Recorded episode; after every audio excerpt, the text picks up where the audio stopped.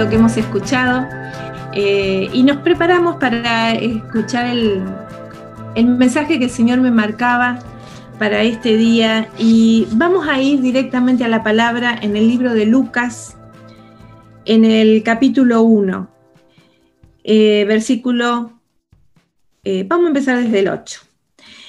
Un día que su clase estaba de turno y Zacarías ejercía la función sacerdotal delante de Dios, le tocó en suerte, según la costumbre litúrgica, entrar en el santuario del Señor para quemar el incienso.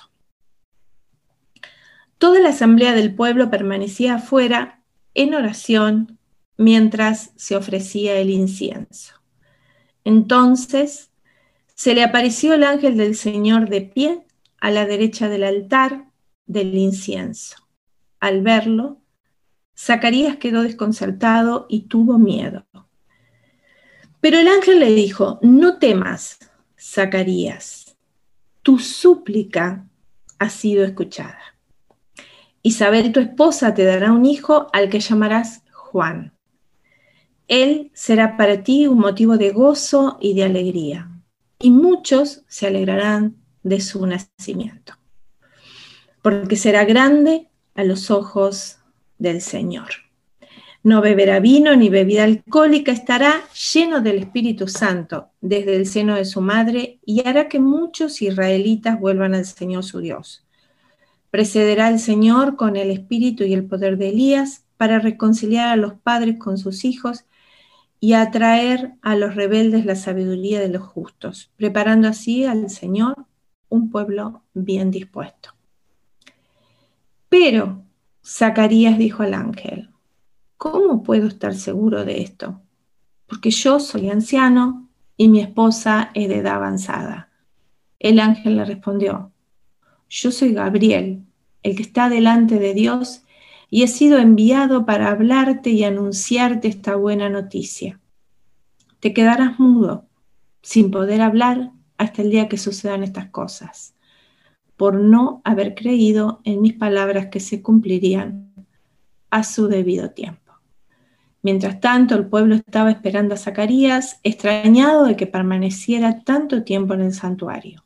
Cuando salió, no podía hablarles, y todos comprendieron que había tenido alguna visión en el santuario.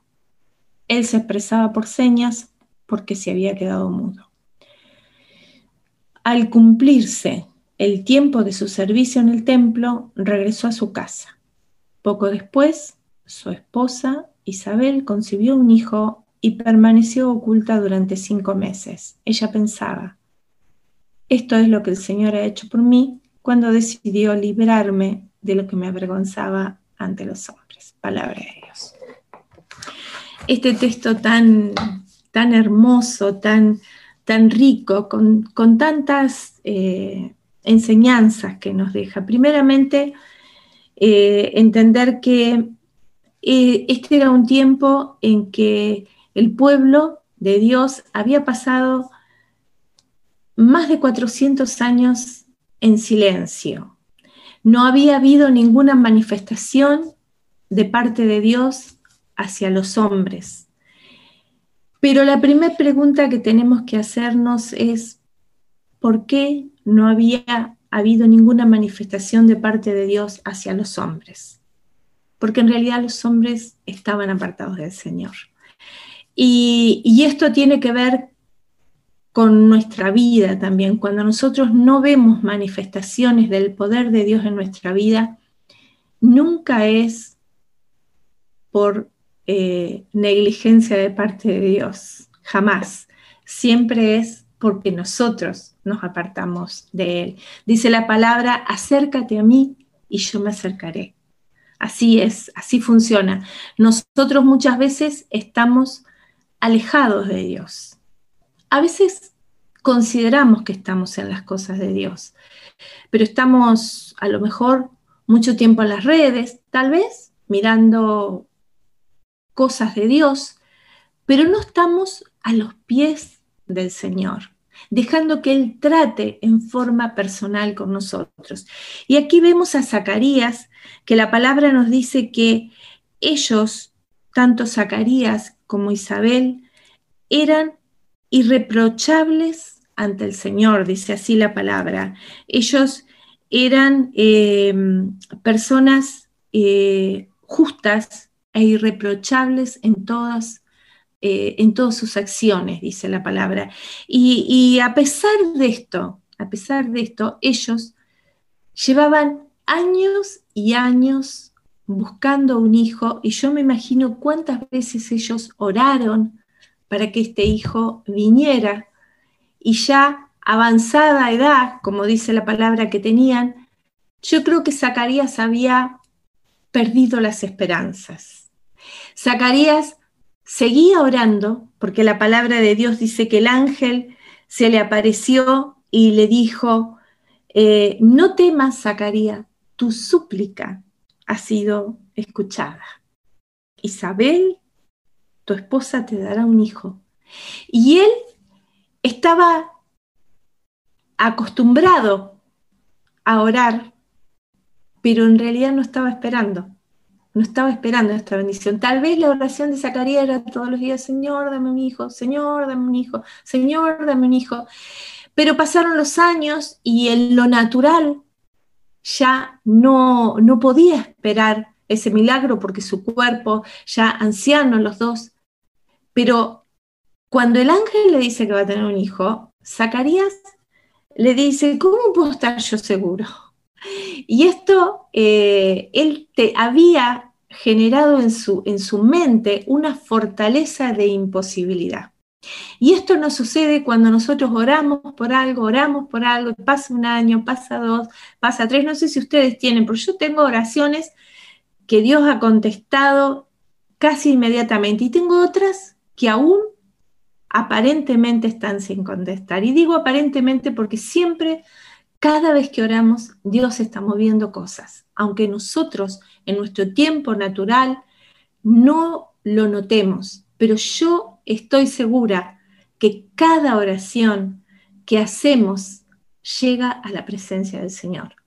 El mismo arcángel San Gabriel, cuando se acerca a, Daniel, esto lo vemos en el libro de Daniel, eh, Daniel 9, si no me equivoco, está, eh, le dice, desde el mismo momento que empezaste a orar, fueron escuchadas tus oraciones. Desde el mismo instante. Quiere decir que cada vez que nosotros oramos, el cielo empieza a moverse a nuestro favor. Y tal vez pasa un tiempo largo a veces, según nuestro criterio humano, como en el caso de Zacarías, hasta que esa bendición llega a, que nosotros la palpemos en el mundo natural. Pero es importante que sepamos que Dios siempre llega a tiempo. No hay nada que suceda en el, mundo espiritual cuando nosotros oramos que no sea en el tiempo perfecto de Dios. Aunque nosotros, vuelvo a repetir, no lo entendamos. Dice la palabra que Zacarías quedó mudo. Y yo en otra oportunidad lo he charlado con ustedes, eh, lo he predicado porque a mí me llama la atención que se quede mudo, porque realmente ¿Cuántos milagros nosotros perdemos por hablar mal?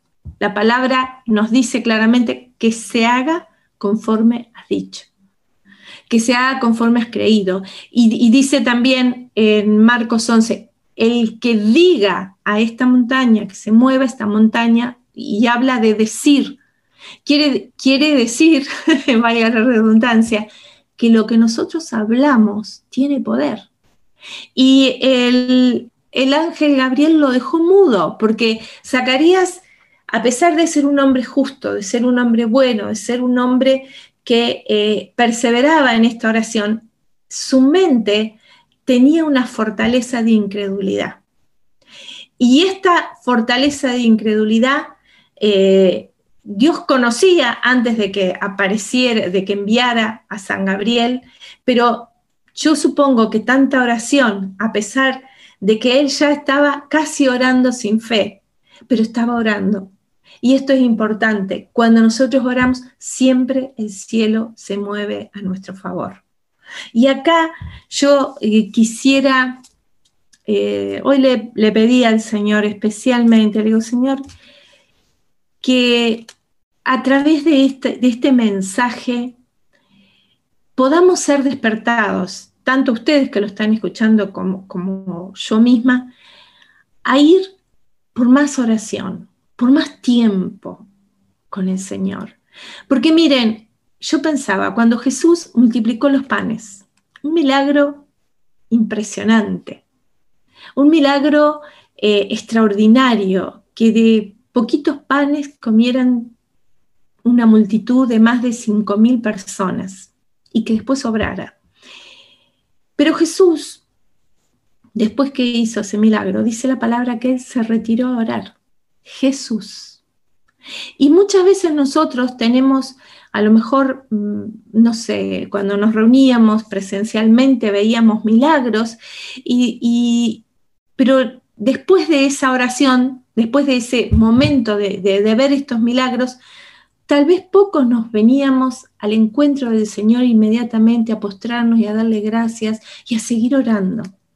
Porque en cada situación milagrosa está la presencia del poder del Padre, del Hijo y del Espíritu Santo, pero nosotros tenemos que seguir orando, porque nuestra vida va a ser fructífera en la medida que nosotros tengamos tiempos de oración, tiempos en donde Dios trata con nosotros, no un tiempo rápido y, o un tiempo eh, que estoy distraído mientras estoy orando, sino que yo dejo que el Espíritu Santo trate conmigo. y a veces lleva tiempo, a veces lleva tiempo, lleva, lleva un esfuerzo, lleva dedicación, pero vale la pena. Vale la pena porque nosotros somos transformados por la presencia del Señor. Pero si no nos ponemos ahí en esa presencia, esa transformación no viene. Eh, en uno de los días que, mm, de estos 40 días de oración que que hicimos eh, comunitariamente y con muchos eh, que se sumaron. Eh, les digo que estos 40 días están en nuestra, en nuestra página, en nuestra aplicación. Ustedes pueden entrar y, comenzarlos a hacer hoy si quieren. Realmente tenemos muchos testimonios hermosos de esto. Y, y en uno de estos días que hablábamos de los milagros, veíamos cómo en el catecismo dice en el combate de oración. Eh, el ítem del catecismo habla de combate y me gusta esta palabra porque realmente es un combate. ¿Contra quién combatimos? Combatimos contra las fuerzas del mal. ¿Por qué el Señor le dice a sus apóstoles, oren, ahí cuando estaba en el huerto de Getsemaní, oren para que no caigan en tentación? Cuando nosotros caemos, cuando nosotros estamos debilitados, es porque nos está faltando oración, porque el Señor lo dice claramente. Quiere decir que si oramos, somos fortalecidos contra el pecado, somos fortalecidos contra las fuerzas del mal, somos fortalecidos en aquellas áreas que somos débiles. Y cuando nosotros nos llenamos de la presencia del Señor, entonces tenemos visión, tenemos, tenemos paz, tenemos sabiduría, tenemos amor, eh, todas estas cosas que a veces nos faltan cuando no tenemos oración. Y como en el caso de Zacarías, volvemos a esta palabra, eh, Zacarías tenía una fortaleza mental tan negativa con respecto a que ya no podía ser papá, que él cuestionó la voz del ángel, cuestionó eh, ustedes pensemos un poquito, un ángel ahí, visible para él, presente, anunciándole que va a ser padre, y él le dice al ángel, ¿cómo puede ser? Porque yo ya estoy viejo. Y entonces eh, el, ángel eh, lo deja mudo. ¿Para qué? Para que no se perdiera el milagro.